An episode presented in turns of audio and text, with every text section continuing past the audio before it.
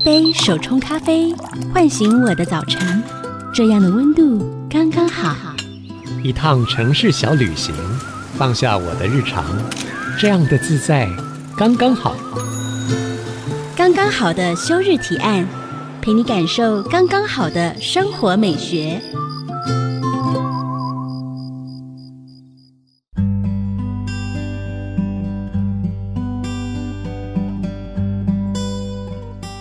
现在收听的是 IC 之音主科广播，刚刚好的休日提案，我是主持人邱逸轩。今天我们很开心邀请到《相信树的人》一书的作者邹心宁，欢迎心宁。嗨，逸轩，那各位听众朋友，大家好，我是心宁。我相信大家如果是对表演艺术有相关的领域的人，对心宁名字应该不陌生。不管是从以前成名好读啊，或者是表演艺术杂志啊、经典啊、星火水，都看过你的文章。而且，呃，我觉得写译文跟也写自然的心宁，相信树的人是你的最新的著作。是。那既然书名叫做《相信树的人》哦，心里你自己第一次跟树产生连结是什么时候？你还记得吗？其实。我觉得跟树的连结啊，嗯，应该就是从小时候开始，嗯，像我小时候住的地方是靠近山上，是在那个龟山跟林口之间，啊哈，它其实是一个丘陵嘛，台地，就乡下，然后所以其实生活中有树是非常自然的，嗯，然后我外婆家也种很多果树，嗯，这让我想到，就是我小时候啊，我阿妈家旁边有个溜冰场，然后溜冰场呢旁边有一棵非常大的树，然后。呃，有两棵，一棵是芒果，一棵是龙眼，所以我们就会骑在在那个时候啊，然后就去捡那个 芒果掉下来，或是龙眼是，是，而且芒果跟龙眼都是夏天对，都是夏天，然后就会觉得哦，那个夏天很有滋味，对啊，所以呃，你是从小时候，然后因为生活环境的关系，所以开始跟树产生连接，可是产生连接之后，你自己对树真正的产生兴趣，去开始研究它呢？大概就真的要到我七八年前了，嗯，那个时候。哎、欸，应该是九年前哦，其实蛮久了。当然那个时候就是刚从上一个工作的杂志社准备要离开，是。那离开之前，我就去吴哥窟自己旅行哦，吴哥窟。然后在吴哥窟那边，其实就发生了一个蛮有趣的事情，跟树有关系。嗯。但那时候其实我也没有多想，我只是怎么讲，被那个老城，因为吴哥窟就是一个古迹嘛。对。然后如果大家有看过一部很久以前的电影叫做《古墓奇兵》的话，嗯，可能就会有印象，就是它。就是很多那个古城，然后有很多很多很大的树，把那个墙壁整个都爬的到处都是这样。那那边真的很多的树，而且非常壮观。嗯。对，但回来之后，就是我觉得好像在那边被种了一颗种子。嗯，怎么说呢？就其实那个时候，我其实去旅行的第一天我就生病了。嗯，然后生病之后，本来差一点不能够出去玩。嗯，可是后来就是。反正就还是觉得人都出来啦，还是得要想办法出去移动嘛。硬。对，然后那时候就是司机就把我载到某一个城旁边。嗯，那走走走走走，我就在一棵树下休息，因为走得很累嘛。对。然后那个时候其实就有了一些，我到现在我没有办法形容那个是幻象吗？还是它真的发生了？嗯，那就是看到那个很特别的，就是好像从那个树叶。很高，那个树非常非常的高，十几公尺。哇！然后我就看到它很像那个很很多水晶柱往我身上掉下来啊。那那个时候是闭着眼睛看到的。嗯哼嗯哼。那我我一开始以为我是不是视觉暂留啊，或视觉疲劳这种可以用科学解释的一些状态。对。可是我后来眼睛反复张开、闭上、张开、闭上几次之后，我发现我看到那个景象一直都在。那就是一个非常。可能可以说神奇吧，真的是一个很难解释，是很像阿凡达的那种场景。对，其实那个时候我也没有看过阿凡达。对，后来我才知道说，哎、欸，其实好像有电影拍出了那样子的，可能跟我自己的视觉经验有一点接近的状态。嗯，所以那个那时候你看到的那个水晶柱啊，它给你什么样的想法跟感受？其实我就是当下，我其实泪流满面呢、欸。哦，真的，而且就是。不知道，我就觉得我看到一个很美的东西，嗯，然后又是在五个窟那么一个特别的地方，对，所以因为这个经验，然后就在你心中种下了树的种子。对，那时候可是我完全没有想到要写树什么的，就是嗯，对，就是完全没有 一文挂的耶。对对对，我那时候就是一个看表演、写剧场的人。那回来之后很奇怪，就是大概又过了快一年，我就离开我的工作了。嗯，然后我一离开工作，我就那时候就接到邀请，就问我说：“你想不想要写跟自然有关？”那其实那时候对方跟我提议是提自然，可是我好像很直觉，我就说：“那我要写树。”嗯，可是事实上我是一个学中文、学文学、学剧场的人，我对树是完全没有植物学的背景。对。我觉得就有点懵大哎、欸，那个时候 就觉得人家就问我了，那我就想写，然后我就来试。但那时候你有先想好说你想要写什么吗？树的什么？可能因为我一直都是在，就像刚刚怡轩介绍，我就是在杂志社工作，然后有编辑跟采访的经验，是，所以我其实很习惯，就是借由说啊，我不知道的事情，嗯、我可以透过不管是想一个企划，或者是我自己去采访，对，来。了解那件事情，那当然是借由专家的这个帮助，嗯、而且我我的工作很幸运，就是我还可以把这些专家跟我分享的宝贵经验写成文字，嗯，然后分享给更多的人。嗯，对，所以我那时候其实我大概就是第一个直觉就是想说，好，我想写书，可是我不懂，嗯，那我就去采访很多对。比我更懂书的人。所以从八九年前开始，然后你第一次采访了跟树有关的朋友，然后一路到现在，嗯，所以他跟你的译文的比重已经一半一半，还是更多了。这个问题啊，有点难回答。我觉得大概一半一半吧。就是我自己其实。我觉得我就是还蛮幸运的，就是写一写，然后后来也确实也会收到一些邀请，就是说请我写跟这个植物啊或者是树有关的这些主题。嗯，那当然同时就是在剧场这个部分也都还是会有一些写作。嗯，所以现在就是有点像劈腿，就很努力的维持劈腿的状态。但两个其实都是很美的东西。是，而且我其实觉得写植物跟写。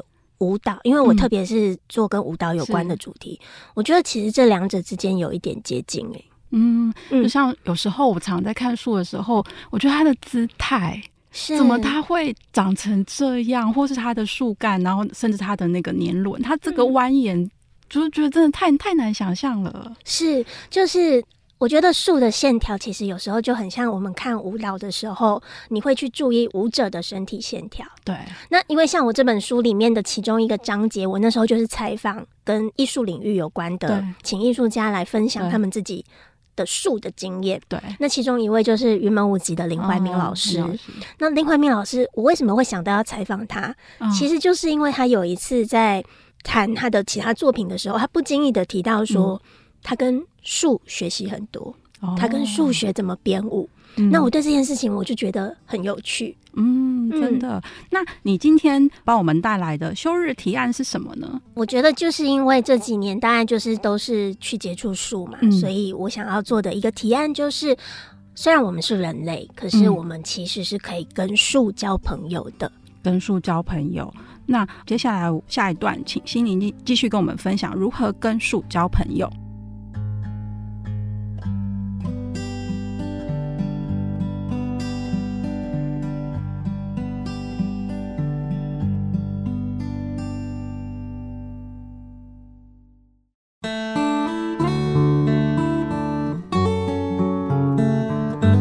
到刚刚好的休日提案。今天跟我们一起聊聊的呢，是《相信树的人》一书的作者周新宁。新宁要今天要跟我们来聊人跟树之间的生活。其实，在我念的大学里啊，有一条百花川，就是、嗯、是叫百花川没错啦。但是它那个就是也没有什么花，其实就是杜鹃。然后那条川也没有很大，其实就是一个。大一点的沟，但是我觉得最特别的是，我每次去上课的时候，不管是上课还是回家回宿舍，我就会想要经过那条船，因为它旁边种了两排超高的百千层。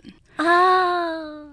百千层有一个味道，一开始是因为百千层它就是觉得这个树怎么一直在剥皮，对，怎么这么有趣？然后而且它好大哦，因为我们学校的那个百千层超大的，然后跟感觉年纪应该也蛮大了。它在剥皮，可是它它永远都都是那个样子，然后而且经过它的时候会有一个很像尤加利的味道，是。然后它开花的时候会有毛毛的，很像毛刷的东西，超可爱的。所以如果硬要说我人生的第一条哲学之道，应该就是百花川，就是那一条百花川的百千层这些树，跟我大学的时光。它其实是对我来说是紧紧相连的。那对心怡你你来说，你觉得树跟人之间的关系会是什么呢？就像刚前面讲的，就是我好奇树，嗯、可是我对树事实上有很多的不理解。嗯、除了小时候可能你会去爬果树吃果子之外，诶，我到底应该要跟树可以再有哪些关系？对，那大家是带着这样的好奇去采访了不同领域的这些树人。对，那我后来发现其实。我觉得就是还有真的可以有各种各样的关系耶。嗯，你当然就像你可以很单纯的，就像你刚刚提的，就是每天经过、嗯、看看它。嗯，那其实树它是活的，对，所以它一年四季，它甚至每一天都会有不同的变化。是。那其实你在那个每天观赏它的过程当中，其实那某种程度上就有点像你去认识它嘛，嗯，然后越来越了解它。真的。那当然除此之外还有很多种不同的，你也可以攀树，哦，你也可以拿一支画笔画它，对，或者是像我，我最后把它写了一本书，用写的方式，就是它有很多种方式。嗯，那你通常会怎么样亲近一棵树呢？你看到一棵树，然后你会对什么树感到好奇？然后你接近它的方法是什么？就是其实基本上只要是树，我都会还蛮好奇。你会你会过去摸它一下？我觉得我会看情况，嗯、因为像你知道，很多我这本书出来之后，也有很多的读者跟我回馈说，嗯、他们其实很多人都是那种看到树会去抱树。对。然后，因为我在这本书里面的其中有一章就有提到说，就是抱树是有方法的。抱树的方法是什么？就很像，好，我们在路上看到一个，比如说我看到逸轩，对，然后虽然我很喜欢你，可是我不可以嘣就过去抱你嘛，对不对？我一定要某种程度上征得你的同意，对，或者是我要观察一下你现在想不想要被抱，对。那其实，在这一个专家，这个。教我怎么报数的这个专家，他分享的经验就是说，你可以先站在树荫，它的那个树荫，嗯，底下，树荫底下，或站在树荫外面一点，稍微看它一下，嗯、看看它有没有想让你靠近，嗯，然后如果你感觉到，哎、欸。你有一种就是想要走近的冲动，那其实有时候其实就是表示树其实是欢迎你的，嗯，那你就可以再走过去，然后甚至摸摸它，观察它。那有些时候其实那个感觉就会很直接，就是这棵树其实是可以被抱的，嗯。但是我有遇过，我觉得其实他没有想要被你抱，他不想要给你抱，对。也是有遇到那样的树，所以其实就是要稍微感觉一下。所以你亲近树的方法是你，你可能看了某一棵树，然后你就会先去跟它。稍微培养一下默契。是，而且我其实就是我都会，因为我会跟树讲话，嗯、就是有时候看我就说哇，你好漂亮哦，真的，就是比如说看到白千层，就是哇，你的皮怎么那么厚，就是我就会很直接的跟他们讲话，然后旁边的人可能会觉得这个人有点奇怪，嗯、但是就是好像你就是跟他讲讲讲话，然后称赞他啊，那也是一种互动。那在你跟树接触的经验里面呢、啊，有有什么意想不到的启发，或是？是收获或有趣的事情，就像你刚刚说，可能树他可能就今天不想给你报，对，还有什么有趣的事情？哇，其实非常非常的多哎，像我今天出门的时候，嗯、我就经过一棵那个两棵大叶懒人树，大叶懒人，大叶懒人树呢，它其实在外形上是蛮还蛮好辨认的。嗯、那如果听众朋友有兴趣，可以自己 Google。对，那基本上大叶懒人树它是一种到冬天的时候，它的叶子会变。嗯，它会变红色，嗯，然后会落叶。对，可是很奇怪，我之前一直都是在中南部，我才会看到冬天它变色落叶，然后北部我很少看到。嗯，就我就一直都以为北部的大叶懒人是不会变红的。是，结果哎，我后来发现，就是我骑车的那个去捷运的路上，其实有两棵，然后我就开始每天冬天到的时候，我就每天经过，我都会观察它们。对，结果我发现它们他们会变色耶。而且也落叶了，是对，然后我就很开心，我就觉得我好像解开了一个我的困惑吧，uh. 因为我以前以为北部的大叶懒人不会变色，嗯哼，对，所以其实就是像这种小小的，有点像一个观察吧。那因为你我每天都爱看它，所以我就觉得它也很像我的朋友。对啊，而且我觉得今年好像台湾的天气比较不一样，不知道为什么。因为像我们家就会附近有那个枫树，以前以为就是北部的枫树不会红，嗯，然后到了秋冬你会就想说哦，要去哪里追风？是，可是实际上今年居然就是橘红橘红的漂亮哎、欸，我觉得今年的真的气候蛮不一样的。然后这些树，嗯，它很自然的就告诉了我们。是啊，是啊，所以其实我现在其实还蛮容易，就是都是透过数去察觉到，就是四周的一些改变，比如说天气的变化、嗯、季节的转换，甚至是空间位置之类的。那你认为大家对于树有什么样的误解吗？我觉得，与其讲误解，不如说我们其实对树的认识非常非常的少。对啊，就是太少了。我觉得可能我们就是。找一棵自己喜欢的树，然后多花一点时间多认识它。不管是你去查它，比如说它的正式的学名叫什么，嗯，哦，或者是你去试着去像做一些像我们刚刚提的这种观察，嗯，就是慢慢的去建立一点对树的了解。嗯、那当这个了解越多，当然所谓的误解或误会就会变少。就是也许是在你上班或是通勤的路上，你可以去找一棵。哦，你看起来美，或者是你觉得很有趣的树，没错没错，我觉得这其实就是一个非常好的方法。那你自己会特别喜欢哪一些树吗？会去哪里看树之类的？我就是只要出门，几乎都会看树啊，然后都没在看路。对，然后我现在还蛮习惯用树定位我自己，因为我很不会记路名。像我住三峡几年了啊，你说我骑车的那条路叫什么路，我会记不得。是，可是我就会记得那里有一棵大叶。大叶兰，天啊，你用树来记 认地图的耶。嗯，然后我发现就是很多原住民的老人家，嗯、他们很常上山，其实他们也都是用树的位置在认路标。就没有山上没有路标，对啊，就把树当路标了。对对对对对。然后我发现有这个共通之处的时候，我自己会很开心啊。那台湾有没有就是以树为坐标的 Google Map？其实现在好像没有哎、欸，但是那你来做一下。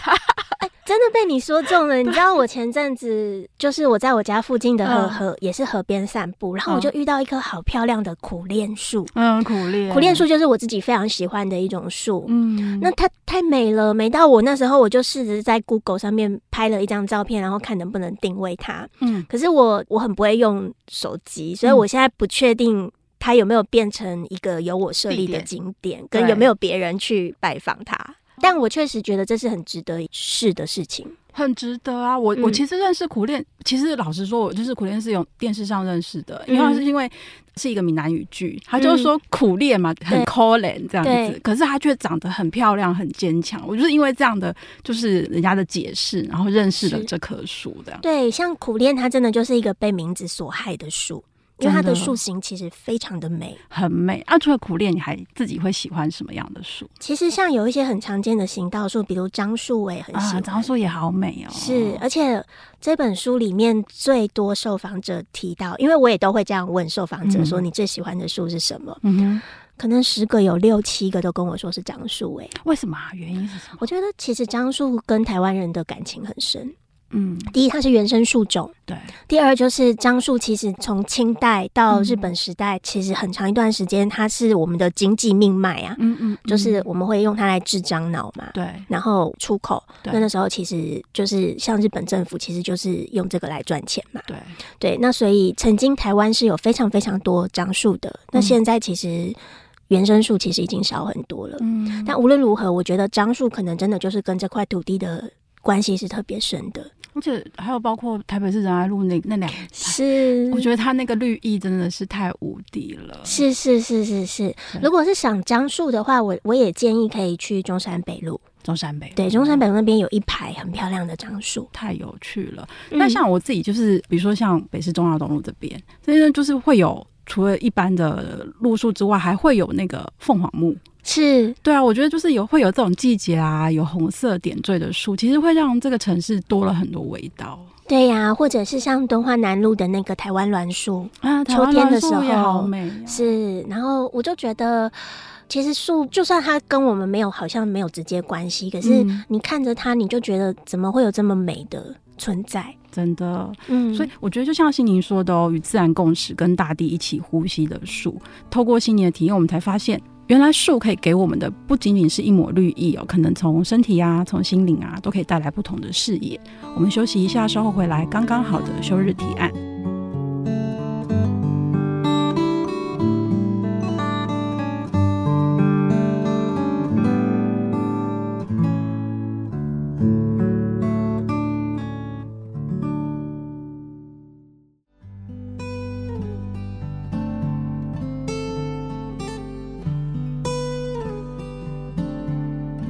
欢迎回到刚刚好的休日提案节目现场。现在在我身边的呢是《相信树的人》一书的作者周心宁。心宁可以跟我们分享说书名为什么叫《相信树的人》？而且其实我自己看到书名的时候啊，“相信”两个字让我顿等很久，因为我就会开始自问啊，我就会问说，在这个时代我们还相信什么？是啊，然后又或者说我们又还能相信什么？所以你写这本书的起心动念是什么？然后为什么会取这个书名？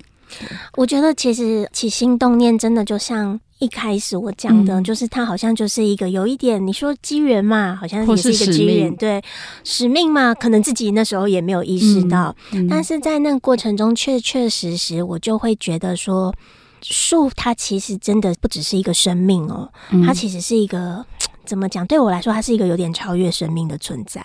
嗯、那其实我们说人类上古时期其实是有很多所谓的树信仰。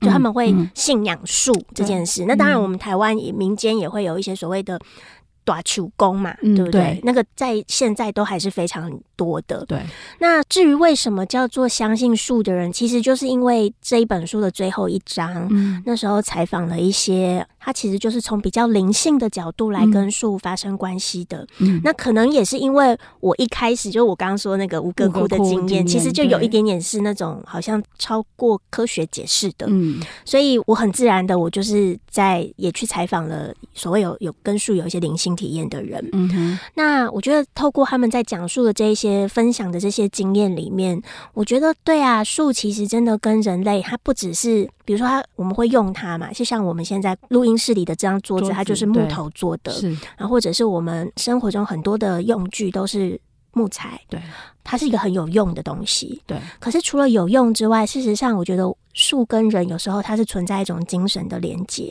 嗯，它甚至是可以支撑人的。嗯，那也许就是因为这样的关系，所以我那时候其实很自然的，就是把这样子的。跟树去创造这样关系的人，我认为就是一群相信树的人。嗯哼，他们对树是有所信仰的。嗯哼，那我其实很喜欢刚刚逸轩提到的那个，就是说，对啊，在这个时代，我们还能相信什么？嗯。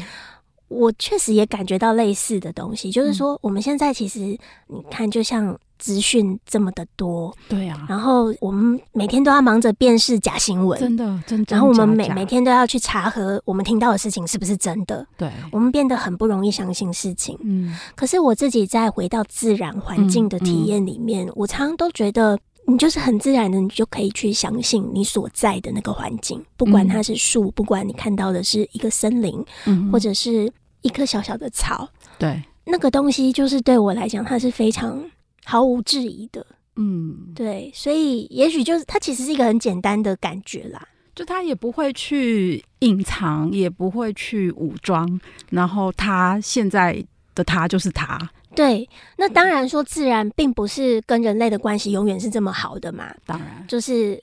也有可能，我们人类在自然环境里是会发生危险的。嗯，可是无论如何，我觉得那个都是一些很真实的相遇。真的，对。那书中写了很多很动人的人跟树的关系的故事哦，可以跟我们分享几个你觉得印象比较深刻的？一个就是像我刚刚讲那个相信树的人，嗯，那里面那时候我采访了像是萨满。哦，真的？对，他是在中南美洲的，跟中南美洲的原住民学习他们的萨满的传承。你真的去了中南美洲？没有，我其实是他是一个台湾人，而且他是一个牙医师。哦，对，然后这位牙医师他去，他跑去安第斯山学了萨满之后回来，在台湾教所谓的萨满的课程。嗯嗯嗯、那我就是因为采访他认识，然后我也很好奇。对。所以萨满跟树的关系是什么？以安第斯山系来讲，就是他们是有所谓的圣山信仰，嗯、神圣的山。对，那其实就不只是山啊，我觉得其实像树啊，树其实这种自然的存在，对他们来讲，就是因为万物有灵嘛，嗯，所以树当然也是一个灵性的存有这样子。那他们也会用树来做一些，也许是跟治疗啊、疗愈啊有关的事情，嗯，大概是这样。然后除了这个之外，就是这个是相信树的人嘛。嗯，那我另外也写到有一张是去蓝屿。嗯，然后那是因为也是因为采访而去蓝屿，那那个是采访一个濒危植物的保育计划，哇！可是因此而认识到兰屿达悟族人，他们真的就是跟树生活在一起，他们直到现在，他们要做独木舟，嗯，他们还是一样会去自己的家族森林里面。取树就是把树砍下来，是。可是砍了树，他们也要种树，那样才能够永续嘛。嗯嗯、那他们基本上跟森林是保持一个非常密切的互动。嗯，嗯对，你看，就是他就会直接去山上砍，他要什么他就去砍，砍回来用。然后我觉得，就是像这种跟采访原住民啊，听他们讲他们跟树之间的这种很活生生的关联，这也是我在这本书里面我自己特别。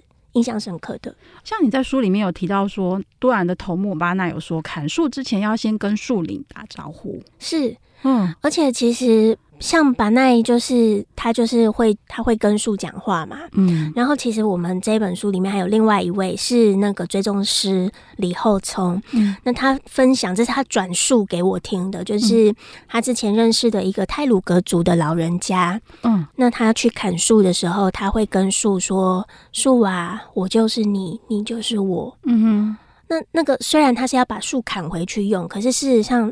就是他跟树是建立一种非常平等的关系，嗯哼，而且其实可能我们一般人会觉得你你干嘛跟树讲这些？可是对他们来讲，就是这就是非常自然的事情，因为它是生命，你必须尊敬它。你要取走它的生命，这是一件非常严肃的事情。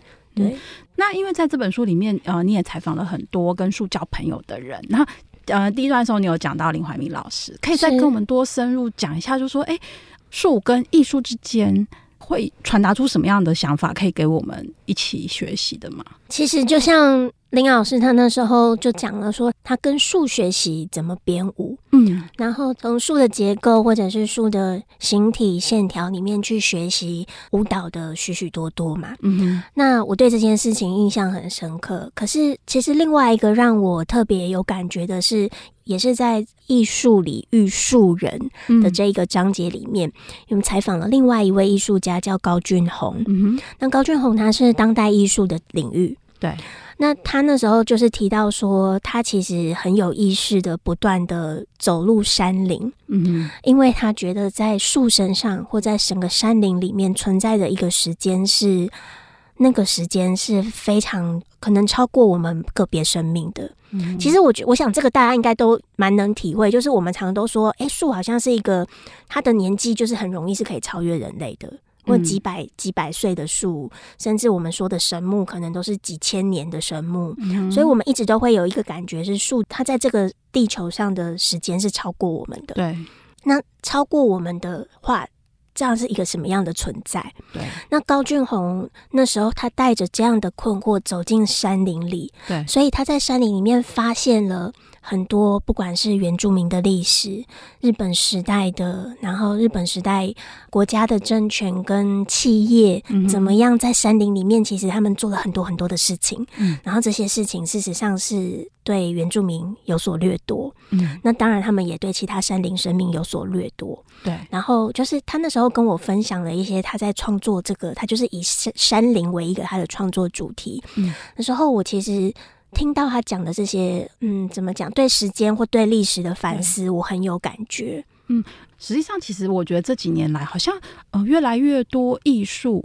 的类型，不管什么类型，然后大家都开始走进森林，是或是山林，就像云门走进池上。是你自己如果从艺术的角度来看，就是跟自然之间的连接，它它给你可以有什么样不同的启发？我有时候反而会觉得，这是我自己个人的感觉啦，嗯、就是我反而不想要刻意抱着去创作什么的欲望。嗯，而去走进山林，嗯，就像我有时候看到一棵树，我也不会马上就想说我要把它写下来，嗯哼，你就是放下这一些，嗯哼，然后很单纯的去跟他，对，跟他相遇，跟他相处，嗯，而不是就是说我今天来爬一个山，嗯哼，我下山我就是要写一个什么，我就是要创作一个什么，嗯，就是把那个目的性放掉，有时候其实。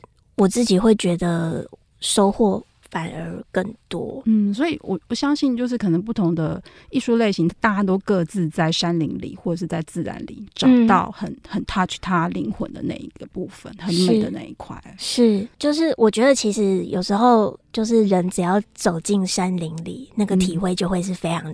超越你在山下可以想到的，对，所以心怡有在《相信树的人》的序里面写说，你的序写标题是有树的一年，哈，嗯，所以透过这些树人们的朋友的访谈，有树的一年到了第二年，到了第三年，一年又一年哦，听众朋友们，你的有树的第一年开始了吗？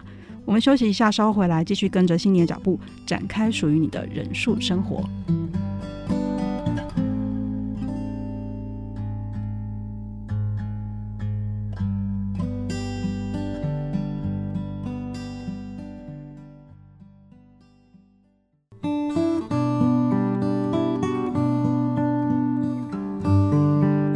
回到刚刚好的休日提案最后一段呢、啊，我们想请心灵分享，如果想跟你一样开始人数生活，有没有哪一些项目你可以建议大家去尝试看看的？我觉得，比如说像我在这本书的第一章写的就是攀树，攀树，那其实它就是我在写这一本书的时候第一个。亲自尝试一下，是，因为我就是很，我就是希望我不是只有做采访，我还能够亲身体验。对，所以那时候就找到了攀树这一个活动。对，那我觉得攀树现在其实，当然我书中那时候介绍的是在桃园龟山有一个叫攀树去，对，训练攀树师跟带体验的一个基地。嗯，那除了攀树区之外，其实我知道，其实现在在台湾这个活动还算蛮普及的。嗯，所以大家也许也可以找找就近你家附近有没有这样的团体啊，或者是。在带这样的活动，对，或者是你也可以去桃园去、嗯、去学习这样，因为他们那边有一个正式的盘术师认证课程，嗯，而且有一个基地嘛，是。那另外就是，其实像木工课现在也很多啊，嗯，我觉得如果大家对树有兴趣，而且又很想要带一个 跟树有关的作品回家的话，嗯，就是也许也可以找一些像是木工的课程去上。嗯嗯，刚刚你说木工课，你是推荐谁去？嗯，其实木工课我自己那时候就书里面那时候是去花莲跟一个大王菜铺子，嗯的，就是跟大王那时候就是他们有一个暑期的儿童木工课，所以我就跟一群小朋友一起学做木工。啊，对，那我其实不太确定他们现在还有没有在开这个课。其实很多活动都是跟小朋友一起，你攀树也是跟小朋友一起。对，因为我觉得大家好像都觉得成人就。不需要，不需要。其实我觉得成人非常，我们其实也很想要。是，就很像书里面也有讲到园艺治疗。嗯，那园艺治疗其实它的对象。据我所知啊，以以前主要是就是有一些疾病，或者是比如说有一些身障啊，或者是安宁病房，就是还有一些特殊身体是有特殊状况的人。那所谓的园艺治疗是以这些人为治疗对象。对。可是我其实自己接触的时候，我有一个很强烈的感觉，就是我觉得我作为一个社畜啊，嗯，不要这么说，那就是我也很需要被被疗愈。对对对，就是怎么没有针对一般大人的这种治疗？但这几年其实就慢慢。开始有越来越多了。那所以你去大王的时候学木工，然后跟一群小朋友，你你那当时候的经验是什么？就很好玩啊。比如说大王都会不准，因为爸爸妈妈都会在后面，嗯，然后那个他会问小朋友问题，对，可他就会马上威胁后面的大人说不准讲话。只有小孩可以回答，对，因为大人就会带很多成见嘛。对，那可是小孩他就会可很多很脱缰野马的想象力这样子。所以那个木工是从哪一个步骤开始，然后会学什么？先从认识树开始。认识树，其实这就是我觉得这是一般坊间的木工课比较少的。嗯，就是先带你去认识这棵树。所以那时候大王就带我们去他后面有一小片土地，其实是那他有在那边种树。嗯哼，然后他就会跟我们讲说，我们今天要。用的是什么？接下来这几天要用的是什么树的木材？那为什么我们要用这些树？Uh. 对，他说他从树开始讲，那个是我觉得特别吸引我的部分。嗯嗯，然后接着就是讲完之后，他就会带我们开始说：哎、欸，那这个树它的质地比较硬，所以我们可以拿来做椅子啊，嗯、或者是这个树其实可以拿来做什么啊？然后或者是那个很自然的树枝分叉，分叉嗯、我们就是可以就直接取材，就不用再加工它，就可以把它做成一个弹弓。弹弓。啊，对，像这样子的，就是很有趣。我觉得大王他的儿童木工课非常的有趣。嗯，就是因为他的环境，嗯、然后他跟树等于是非常的了解跟熟悉。是，其实就是你要对树本身有所了解，然后你对它的特性有所了解，那、嗯、就可以有一种类似一条龙式的这种教学。嗯，所以听众朋友可以去找找，就是有没有这样的木工课程，然后是可以带你更进一步认识树的。对，或者是说像我，因为我有一个朋友，也是他看完书之后，他就是也问我说，他很想要上这种木工课，然后是成人的。嗯，那刚好我那时候就看到，就是跨年的时候，就是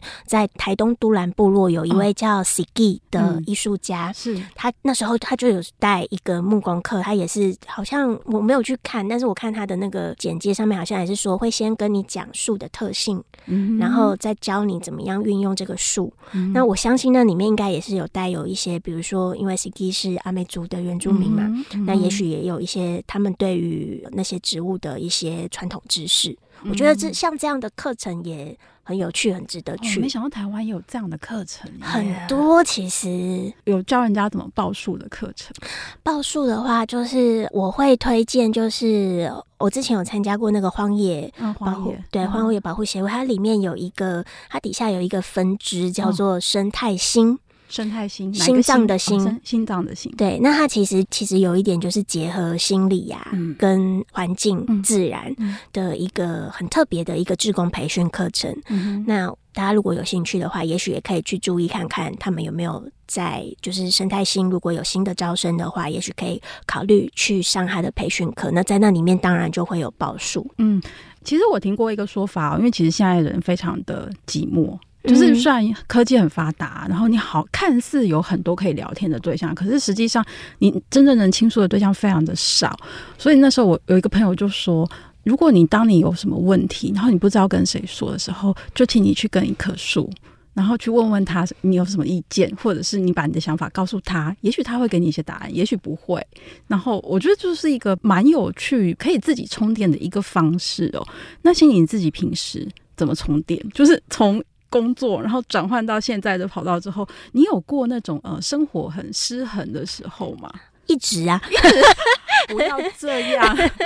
就是我觉得我们可能活在这个时代，真的要维持所谓的平衡。或一直保持自在，其实真的不太容易了。要很有意识，对，要很有意识的觉察。那我会觉得自然啊，嗯、真的是一个很好的。嗯、你要说帮手吗？嗯，好像可以这么说吧。比如说跟树、嗯，像你的朋友跟树说话，嗯，或者是我其实不见得会跟树说我的烦恼，可是我就是有时候我就是会去看看他们。嗯，好像那个看看他们，然后走进去再走出来，自己就会不太一样了。真的？那你自己怎么充电呢？你的充电方式是什么？充电呢、嗯？我还蛮喜欢什么都不做的，因为我是自由工作者，是就是我不用每天进公司。